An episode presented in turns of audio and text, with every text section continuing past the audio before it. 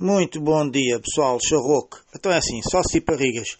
Isto vai começar agora o, o novo podcast aqui do, do Charroque da Profundura. Pá, só, em, só, só, para ouvir, só para a gente rir aqui um bocadinho com as nossas sardinidades e as nossas tubalidades. Vamos lá ver o, o que é que isto está. Eu vou relembrar aqui um, um texto já, já de longa data, já tem quase 10 anos, quando havia bué de subsídios. E pá, eu, eu curto bué, vamos, vamos, vamos lá ouvir isto.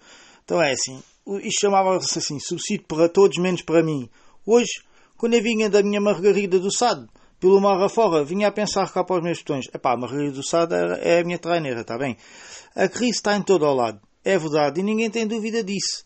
Tive pouca sorte em escolher esta vida de pescador.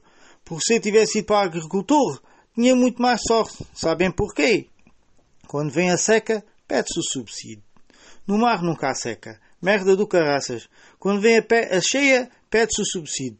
Nunca ouvi dizer que tivesse a haver cheias do mar. É um bocado difícil, é verdade.